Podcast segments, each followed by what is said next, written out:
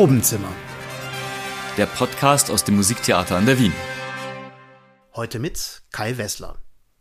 Mit Philipp Venables Oper Denise und Katja eröffnen wir die Kammeroper in dieser Spielzeit und zweieinhalb Wochen vor der Premiere hatte ich bei der Matinee die Gelegenheit, mit dem Regisseur Marcos Darbsche, der musikalischen Leiterin Anna Souchon sowie den beiden DarstellerInnen Hasti Molavian und Timothy Connor über das Werk zu sprechen. Denise und Katja basiert auf der wahren Geschichte zweier russischer Teenager, die nach einem Streit mit den Eltern sich in einer Datscha verschanzen, die am Ende von der Polizei gestürmt wird, mit tödlichem Ausgang. Etwas überraschend stellen die beiden Darstellerinnen auf der Bühne nicht die beiden Teenager Dennis und Katja dar. Ich glaube, der Ausgangspunkt von Venables und Hoffmann war eben eine Art äh, Dokumentaroper zu schreiben, bevor sie das überhaupt gemacht hatten. Und deswegen haben sie auch von der Recherche her sind sie eben nach, nach Russland gefahren, haben Interviews geführt und äh, genau dieses Prozess, glaube ich, war, war für sie eben wie ein äh, Dokumentar zu, zu kreieren und so, das ist der Ausgangspunkt vom, vom Stück. Deswegen haben wir sechs Zeugen beziehungsweise, beziehungsweise Bekannte von Dennis und Katja, die der Lehrer äh, auch äh, von der Schule, äh, die über sie erzählen und über das, was passiert ist, äh, erzählen. Gleichzeitig hat aber Venables das Stück äh, als, als eine Art äh, Konstrukt oder Maschine oder Schweizer Uhr geschrieben, wo je, jede einzelne von diesen Personen, von diesen Figuren ein, ich sag Szene, aber es ist fast ein Clip von irgendwas sie über das Stoff sagen, wahrscheinlich als Antwort von einer Frage, die wir nicht hören, was Ted Hoffmann als Interviewer gefragt hat. Ähm, deswegen sind diese Wechseln, die von diesen Clips von sechs Figuren, von zwei Darstellern gespielt, sind sehr schnell. Ähm, damit das funktioniert, hat Venables äh, sich äh, hat erfunden sozusagen für das Stück, dass alle Darsteller, inklusive die äh, Cellisten, äh, mit einem In-Ear-Monitor verbunden sind. Das heißt, es gibt eben kein Dirigent im Stück. Wir haben Anna als musikalische Leitung, aber nicht als Dirigentin hier. Also niemand folgt dem Takt vom Dirigent, aber man folgt ein Klick vom Puls im Ohr. Das macht alles wirklich extrem genau extrem schwierig für die Darsteller, weil sie die ganze Zeit im Ohr ein Klick, Klick, Klick, Klick haben, die den in den Takt vorgibt und die Szene wechselt. Ähm, und das stellt sich natürlich eine, als eine sehr schwierige Aufgabe dar. Auch weil, weil es als Dokumentar gemeint ist, äh, es ist so gedacht, dass man muss den Eindruck geben, dass die Sänger in dem Moment die Worte suchen. Und dann sogar am Anfang ist es sogar äh, die Journalistin sagt, ich, mm, ich, mm, ich denke. es ist dieses, das Denken und das Improvisieren ist reinkomponiert. Gleichzeitig aber in total Widerspruch mit diesem gnadenlosen Taktfolgen. Und äh, was wir vor allem in dem Probeprozess gefunden haben, ist wie äh, Philipp Venables, der Komponist, aus diesem Ausgangspunkt so ganz, ganz langsam in eine ganz andere Richtung geht, wo man eigentlich plötzlich mit dem Geschehen ist von dieser Geschichte. Ähm, und das ist, was für uns plötzlich sehr reizvoll geworden ist in diesem Probenprozess. Nun haben wir trotzdem natürlich das Problem, dass wir etwas über zwei Menschen erfahren, ein junges Mädchen einen jungen Mann, beziehungsweise fast zwei Kinder eigentlich. Also wenn man Bilder von den beiden realen Protagonisten sieht, dann sieht man, sie haben sehr kindliche Gesichter, 15-Jährige, ähm, aber wir kommen nicht an sie heran, weil wir nur über, von anderen etwas, etwas über sie erfahren. Ähm, was glaubst du, wie sehr kommen wir diesen Figuren näher über dieses Dokumentarische? Ich glaube, ein großes Punkt oder ein großes Thema, was auch wichtig für äh, Venables und Hoffmann war, ist das Thema von Voyeurismus. Und was heißt überhaupt eine Oper über Figuren oder für, über echte Personen also Dennis und Katja, die schon tot sind, aber auch zum Beispiel Dennis' bester Freund, der eine sehr wichtige Figur im, in die Oper ist äh, und die wir als Figur, als sehr, sehr äh, realistische Person, realistische Figur wahrnehmen, weil es ist, wie du damals gesagt hast, seine Tragödie auch, wie er schlagartig seinen bester Freund verliert, was für einen 15-Jähriger wirklich sehr, sehr, sehr schwierig äh, sein gewesen muss.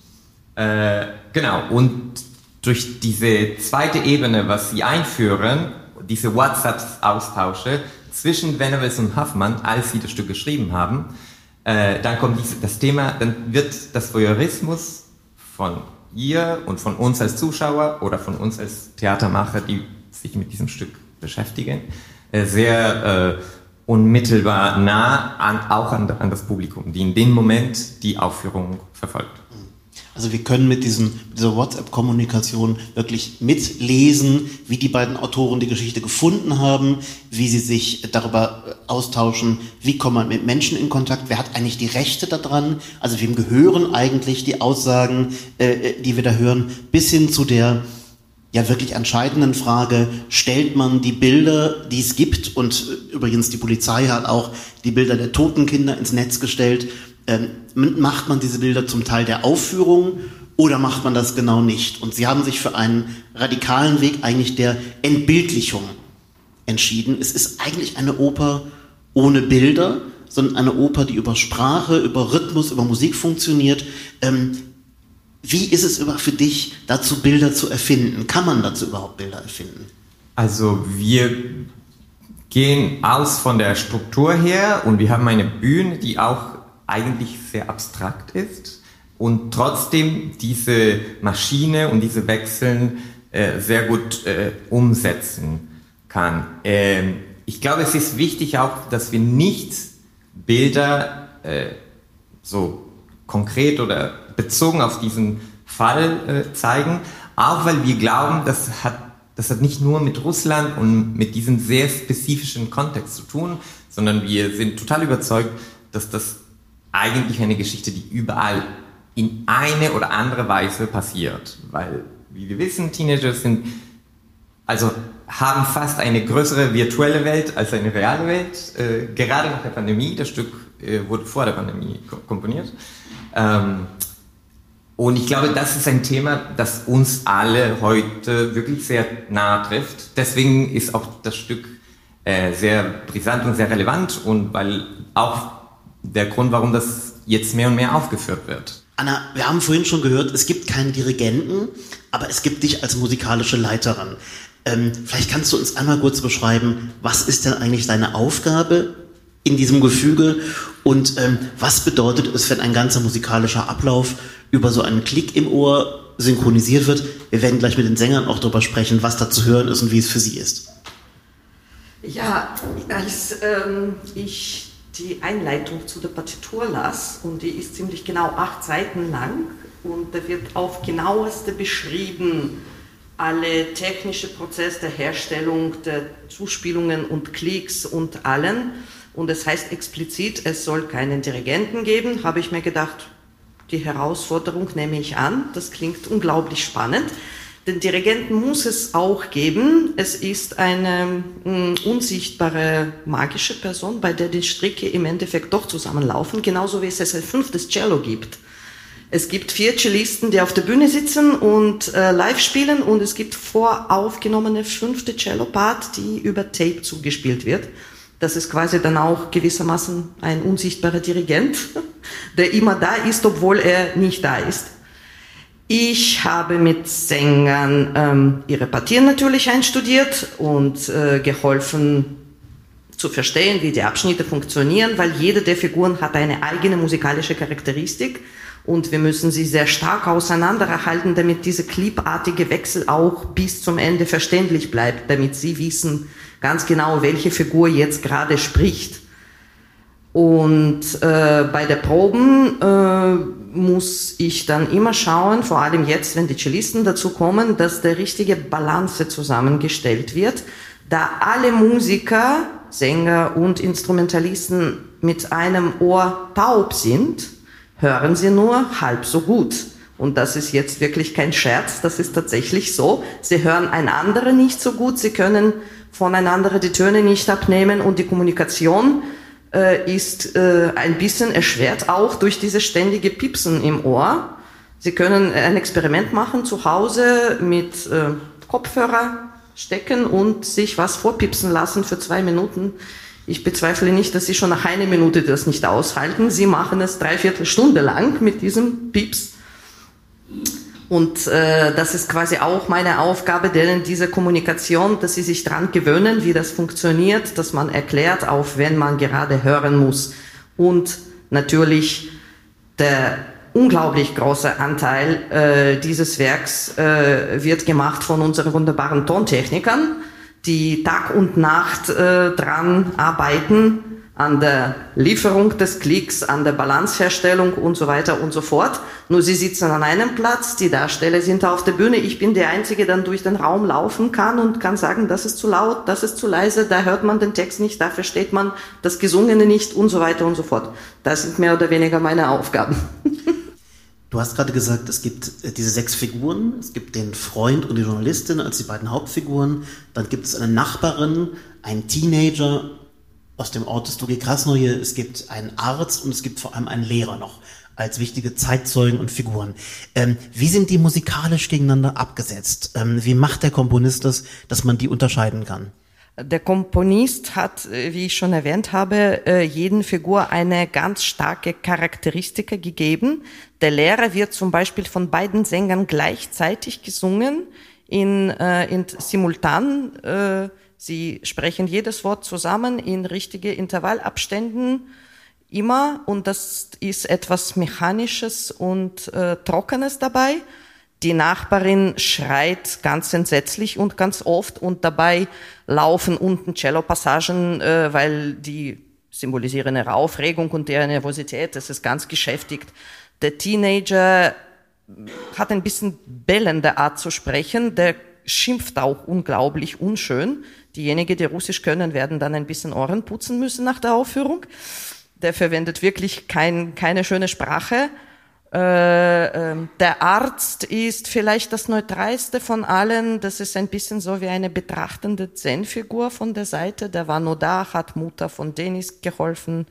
Wenn sie in Ohnmacht gefallen ist, äh, hat mit allen das beobachten. Die Musik ist auch, ich sage mal, sehr statisch und wenig aussagend, hat aber Gemeinsamkeiten.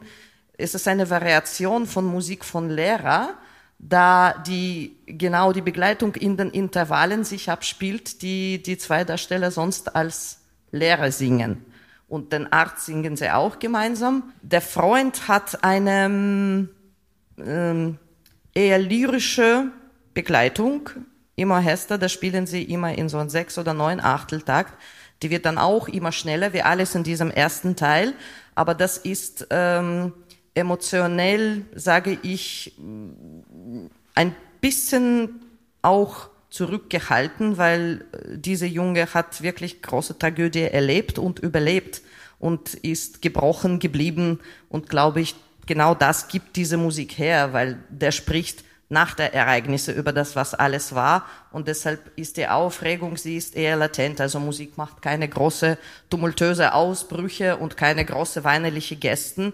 Aber es ist so wie ein andauernder Schmerz, der mitschwingt in allem, was er singt. Es ist, äh, sind lange Linien, vielleicht die längsten von allen in Legato und es ist immer, hat eine innere Anspannung, also schmerzhafte Anspannung. Und die Journalistin ist, ähm, die einzige, die ein bisschen sozusagen Entwicklung in der Musik durch den Teil erlebt, weil sie fängt sehr nachdenklich und neutral und irgendwann wird das, was sie erzählt, doch emotionell.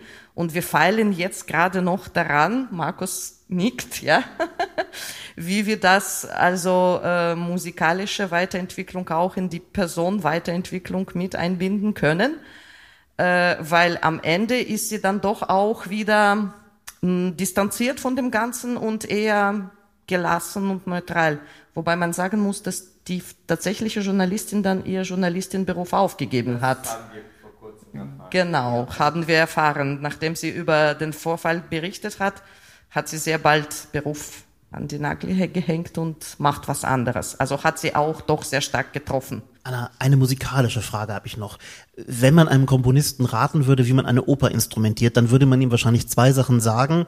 Nimm sehr viel verschiedene Instrumente, damit du sehr viel verschiedene Klänge hast und versuche Instrumente zu wählen, die dem der, der Gesangslage nicht zu sehr in die Quere kommen. Philipp Venables hat beide Regeln gebrochen. Er schreibt eine Partitur für vier oder stellenweise auch fünf Violoncelli. Das Violoncello ist das Instrument, das den, der menschlichen Stimme am ähnlichsten ist. Und er sagt auch explizit, er hat das Cello genommen, weil das Cello ungefähr dem Stimmumfang der beiden Gesangsstimmen Bariton und Mezzosopran übereinander gelegt entspricht. Ähm, Entsteht dadurch ein Riesenproblem oder wie löst Philipp Venables dieses musikalische Problem? Es entsteht nicht wirklich ein Problem dadurch, äh, weil er die Celli mm, als ähm, Klangkulisse zu dem Geschehen benutzt. Sie verdoppeln manchmal auch das, was die Sänger ähm, tun, nur in dem Fall sehr klug geschrieben, nicht genau in derselben Lage, sondern oktav tiefer oder oktav höher damit die menschlichen Stimmen hörbar bleiben. Und äh, was die Celle unglaublich toll in diesem Stück hergeben, ist der ganze Welt der mechanischen Klänge. Als diese WhatsApp-Sections kommen, der Austausch zwischen Komponisten und Librettisten, ähm, äh, hat er den Celle so ein durchgehender Puls gegeben in Sechzehntel.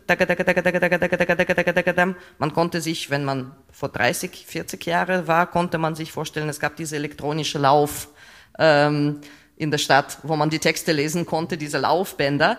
Und so ein bisschen ein Gefühl hat man dadurch. Und dann kommt noch ein starkes, sehr penetrantes Piepsen von Tape. Da, äh, äh, äh.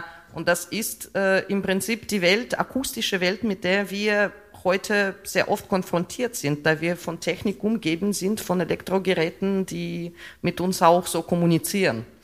Wir haben jetzt schon mehrfach angesprochen, es gibt zwei Teile. Es gibt diesen ersten Teil, der wie ein Uhrwerk oder wie eine Beschleunigung eigentlich auf die Katastrophe zuläuft. Und dann gibt es einen zweiten Teil, wo die Sänger den Klick los sind, wo die gewissermaßen losgelöst von Raum und Zeit.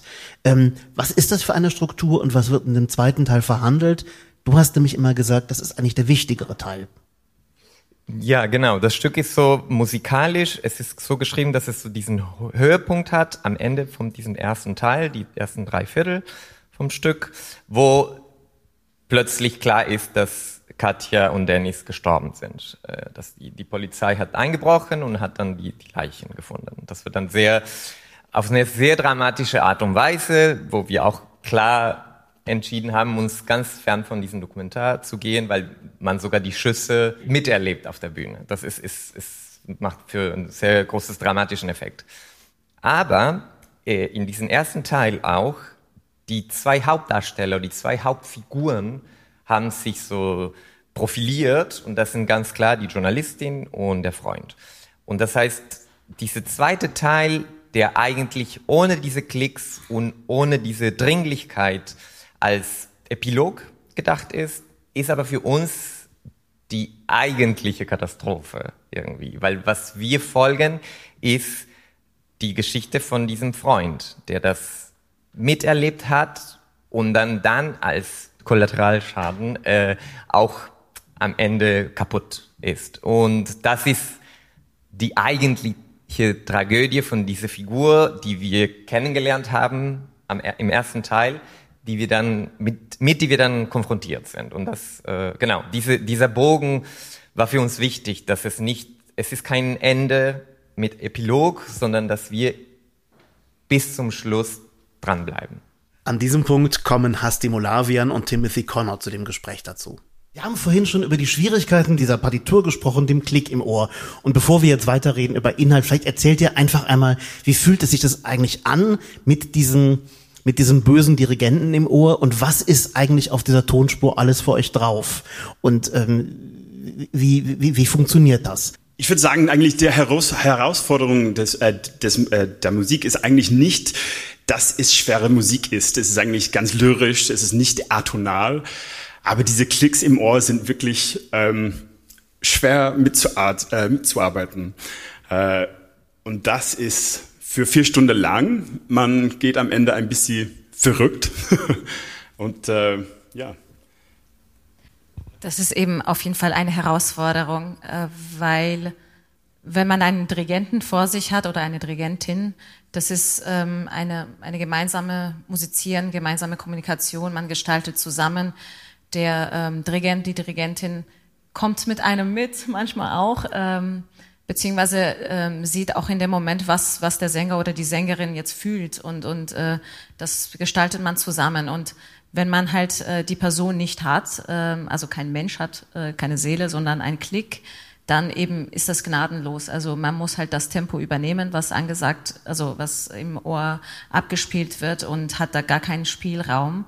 Ähm, das, das ist zum Teil sehr anstrengend. Also die Tage, wo wir halt längere Stunden proben, da merkt man halt nach eben vier Stunden, dass, äh, dass der Kopf oder das Gehirn einfach irgendwann das nicht mehr möchte. ähm, genau. Aber andererseits, ähm, das ist auch eine gute Erfahrung, eine gute Herausforderung, weil eben man als Sänger auch halt sehr oft, ähm, so wie die Dirigenten das irgendwie sagen würden, schleppt. Und äh, da hat man halt eben diese Möglichkeit, also diesen Spielraum gar nicht. Ähm, da muss man im Rhythmus bleiben und natürlich auch diese schnelle Wechseln, die, ähm, die einem auch ähm, vorgegeben werden, die, da gibt's auch keinen Spielraum dafür. Also da muss man gnadenlos mitgehen. Ja, manchmal in 15 Minuten haben wir ungefähr 30 Szene zu spielen. Man hat wirklich nicht äh, keine Zeit, um irgendwas zu denken. Genau, also man kann überhaupt nicht darüber nachdenken, was kommt jetzt, weil da kommt ein Piep und, und dann geht's halt einfach weiter. Also da. Ähm es sind übrigens noch, noch mehr. In, die, in den letzten Drittel sind es mehr als 50 Szenen in 13 Minuten. Es ist ziemlich verrückt. Es füllt so an. merkt ihr oder entstehen für euch Figuren in dieser kurzen Zeit? Also habt ihr Zeit, etwa die Figur des Freundes oder die Journalistin zu entwickeln? Sind das Figuren, die in euch entstehen oder ähm, wie geht's euch damit gerade im Vergleich zu anderen Stücken, wo man eine Figur den ganzen Abend über ist?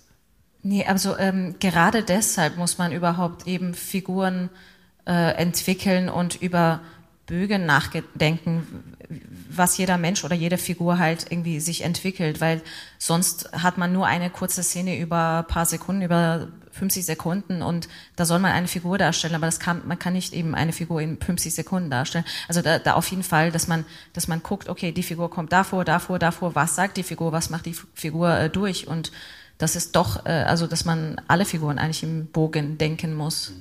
Besonders bei dem Freund ähm, ist es äh, super zu miterleben, da der so traumatisiert ist, auch bei, äh, auch bei dem Teenager, da ich so viele Schimpfworte sagen, gibt es so viele Gelegenheiten, um, um diese Figuren zu entwickeln. Ähm, es ist nicht so oft, dass man so viele Schimpfworte auf der Bühne singen kann oder soll, ähm, aber ja, es ist, gibt es Platz dafür. Ja. Äh, Markus, Rollenspiel ist ja ganz großes Thema in dem Stück. Ist auch eine große Frage im Theater. Also Theater ohne Rollenspielen geht eigentlich gar nicht. Trotzdem gibt es gerade große Diskussionen, wer darf eigentlich welche Rollen spielen? Darf man etwas spielen, was man nicht ist? Ähm, darf man sich etwas aneignen, was einem nicht gehört? Die Autoren haben sich sehr viel angeeignet, was ihnen zunächst einmal nicht gehört, aus einer fremden Kultur, von fremden Menschen und haben, Philipp Venables hat uns ja wieder gegenüber ja wieder betont, er sieht diese Oper wirklich wie ein Dokumentarfilm, also Figuren, die in die Kamera sprechen, wie in einer True Crime Story. Und wir merken aber, oder jedenfalls ging es mir beim Ansehen der Proben so, die Musik überwältigt uns eigentlich und schafft Figuren mit Emotionen. Wie ist das auf den Proben vielleicht auch wirklich an euch alle gerichtet? Wo kommen doch wieder Emotionen in das Stück rein, die weit über das Dokumentarische hinausgehen? Ja, ich, ich habe vorher gesagt, dass äh, Dokumentar ist wirklich so ein Ausgangspunkt, ist eine Struktur, eine vorgegebene Struktur.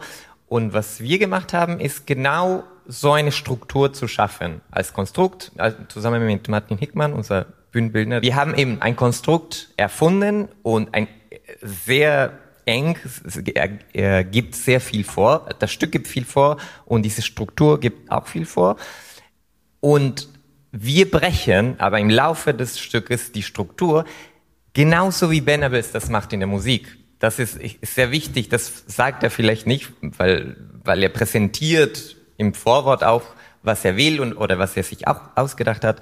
Aber das Stück selbst bricht die Form, die er uns vorgibt. Und das, glaube ich, da, da ist das Spannende und das ist, was wir jetzt, äh, was ich sehr reizvoll und auch sehr dankbar wird in den Probenprozess. Ähm, ist, ja. Ich sage nur eine kleine Sache, das, das heißt aber für unsere beiden Darsteller, dass sie eigentlich ein unglaubliches, äh, virtuosisches äh, Spiel legen müssen, weil sie müssen jeweils vier Figuren ähm, darstellen, die, und jede einzelne Figur hat eigentlich eine eigene Entwicklung, die aber in manche schneller, manche langsamer ist und zwischendurch springen von einer nach der andere und natürlich diese Klicks im Ohr. Alles gleichzeitig. Äh, ja, es, die Proben machen viel Spaß für mich zu sehen. Die sind am Ende immer tot und ich bin immer so, ah ja, yeah, das war super, das hat super viel Spaß gemacht. Ich glaube eben, also da, da liegt so ein ein Widerspruch eigentlich in dieser Aussage, dass es dokumentarisch sein soll. Ja, eben, also der Ausgangspunkt ist auf jeden Fall dokumentarisch, aber es ist schwierig, die Figuren auf der Bühne darzustellen, ohne theatral zu sein, also nur an das Dokumentarische zu denken. Und eben, wir haben halt hier keine Kameras, also wir sind halt Menschen auf der Bühne, also Darsteller auf der Bühne, die Figuren darstellen sollen. Und ähm, deshalb ist es halt, man kann das nicht so ganz äh, auseinandernehmen. Und eben auch, dass die Musik, ähm, das, was Musik hergibt, ist äh, höchst äh, musiktheatral. Also es ist schwierig dann zu sagen, okay, das ist Dokumentar und wir gehen das, äh, wir gehen nüchtern oder trocken damit um. Und eben, dass es auch eine wirklich Herausforderung ist und es auch Spaß macht, wenn es klappt, ähm, diese verschiedenen Figuren in Ping-Pong äh, wirklich dann darzustellen. Was das Stück offen lässt, ist ja die Frage, was eigentlich am Ende passiert. Also haben sich Dennis und Katja erschossen oder hat die Polizei das Haus gestürmt? Habt ihr jetzt im Proben, habt ihr eine Meinung dazu? Habt ihr, seid ihr zu einer Überzeugung gelangt in der, ähm, vielleicht auch zumindest in der fiktiven Geschichte, in der Art, wie es komponiert ist, wie sich eure Figuren anfühlen? Oder, oder wisst ihr zumindest, was der Freund und was die Journalistin glauben würden? Ja, es war eigentlich cool zu lernen in dieser Woche, glaube ich, dass die Spezialkräfte waren nur bestellt. Ähm, da Polizei dürfen dann nicht auf Kinder schießen, aber die Spezialkräfte schon. Und das für uns war, war das Indiz. Genau, ja. Und vielleicht, ich bin immer noch offen. Ich, ich glaube, wir müssen offen bleiben eigentlich. Ähm, ja. Ich glaube, das ist immer in Nachrichten so, dass man dass man eben äh, offen bleiben muss oder eben auch skeptisch, was die Nachrichten sagen und was die Aussagen von Menschen sind, genauso halt wie in diesem Stück, weil man eben die beide Menschen nicht erlebt, äh, sie sind tot, aber das, was halt die anderen, also man muss halt die eigene Interpretation eigentlich äh, haben von dem, was gesagt wird oder erzählt wird oder berichtet wird. Aber ich tendiere doch äh, dazu, dass sie ermordet worden sind. Weil man hört auch ständig, dass sie halt die Waffen herausgeworfen äh, haben aus der Dacia und sie wollten auch nicht mehr und haben auch begriffen, dass es vielleicht, dass sie weit gegangen waren. Genau. Also ich glaube, das Stück, äh, also wir haben eine ganz klare Meinung, fast alle von uns, glaube ich, und ich habe auch eine sehr konkrete Meinung über was passiert ist. Aber das Stück braucht nicht, dass wir diese Meinung äußern. Das, das, das will das Stück nicht. Das müssen wir auch klar sagen. Diese, die Sachen, die wir erfinden, sind da, weil das Stück uns sagt, ich brauche das, das und das, um hier zu, zu existieren. Äh, aber die Meinung über was genau passiert ist, ich glaube, Venables und Huffmann haben eine Meinung und ich glaube, diese Meinung färbt das Ganze. Äh, aber letztendlich muss das Publikum das annehmen oder nicht oder aufnehmen oder nicht. Als die deutsche Erstaufführung im Februar 2022 in Hannover stattgefunden hat, war das der erste Samstag nach dem russischen Angriff auf die Ukraine und plötzlich hat Russland etwas ganz anderes bedeutet. Es gibt zwischen dem ersten und dem zweiten Teil der Oper ein langes Video, das äh, Ted Hoffmann und Philip Venables aus dem Zug von Stugi Krasnoje zurück äh, zur Grenze gefilmt haben, wo man russische Landschaft sieht und das macht das Stück unglaublich russisch. abgesehen davon, dass Russisch gesungen wird, ähm, und sicherlich die Darstellungen, die, die, die Aussagen auch geprägt sind von der russischen Gesellschaft. Vielleicht an euch beide auch die Frage, auch Anna, du kennst die Sowjetunion ja noch aus deiner, äh, aus deiner Kindheit, ähm, äh, sprichst Russisch, hast, glaube ich, sicherlich mehr, Kon mehr Kontakte oder mehr Einblicke in diese Gesellschaft. Ähm, wie wichtig ist das Thema Russland bei dem Stück? Ähm, abgesehen davon, dass es Polizeigewalt natürlich überall geben kann. Ähm, und wie anders guckt man vielleicht auf das Stück drauf, jetzt nachdem seit mittlerweile zwei Jahren alle Nachrichten aus Russland eigentlich geprägt sind davon, dass dieses Land endgültig in eine Diktatur gegangen ist? Ich glaube, das Thema Russland insofern ganz wichtig ist, weil so ein Vorfall konnte sich äh, nur in so vergleichbar äh, autoritären Land mit viele mit viel Aussichtlosigkeit ereignen. Wir haben uns mit Hasti darüber unterhalten. Äh, die zwei junge Menschen äh, sehen vor sich keine Zukunft. Wenn das Probleme in der Familie gibt, läuft sie nur zu ihrem Freund und als es Konflikt gibt, gibt es keine Personen, die helfen können, diese Konflikt zu lösen. Da wird zu Waffen gegriffen. Der Lehrer erzählt ganz am Anfang, wie er nach Pskov kam und wie verfallen diese Provinzstadt ist, dass dort keine Arbeit gibt. Die Arbeit gibt in den großen Städten, sagt er, oder in den Malls. Und diese absolute, also auch mh, hm, Unfähigkeit vorzustellen, dass man einfach aufstehen kann, woanders gehen kann, das Leben neu beginnen sozusagen, etwas mit eigenen äh, Fähigkeiten zu tun, die gibt es nicht oft, die gibt es in Europa nicht. Auch selbst äh, bei den Leuten, die Armut gefährdet sind, sie wissen immer noch, sie können Hilfe suchen bei Staat, äh, wo auch immer. Natürlich rutschen viele auch ab, aber diese Aussichtlosigkeit ist das sehr typisch für Russland. Das hat noch Tschechow in Drei Schwestern thematisiert und viel weiter zurück in 19., 18. Jahrhundert Literatur. Man liest immer wieder von diesen ganz weiten Strecken, wo nichts ist und wo keine Veränderungen möglich sind. Und deshalb glaube ich, äh, ja, obwohl Hasti sagt, dass es in Persien auch möglich gewesen wäre, so eine Geschichte. Ich glaube, es hat schon damit zu tun, dass das, äh, dass es Gesellschaften gibt oder eben Länder, wo man halt, wo besonders die junge Generation einfach äh, keine Zukunft sieht. Und wenn dann solche Probleme oder Konflikte auftauchen, dann ist man vielleicht kompromisslos und eben greift zu Waffen. Oder in meinem Fall, in meinem Land, man geht auf die Straßen und äh, wird erschossen, aber weil man kompromisslos ist. Also man sieht da keine andere Variante, keine andere und dann sagt, okay, entweder mache ich das so oder werde ich erschossen. Ich bin aus Nordirland und wir hatten auch ähm, eine ähnliche äh, Situation ähm, mit viele Probleme natürlich. Und ich kann es easy sehen, wie, wie Teenagers in so eine Situation kommen können. Und ähm, es ist nicht nur eine Ost-West-Situation. Absolut. Und äh, es gibt auch im, im Stück diese siebte Figur, das vorkommt. Das sind diese Periscope-Viewers, die die Kommentare reinschrieben, während sie diese zwei Kinder in der Datei äh, gefangen waren oder sich versteckt hatten. Äh, und das Stück ist, ist hauptsächlich geht es darum.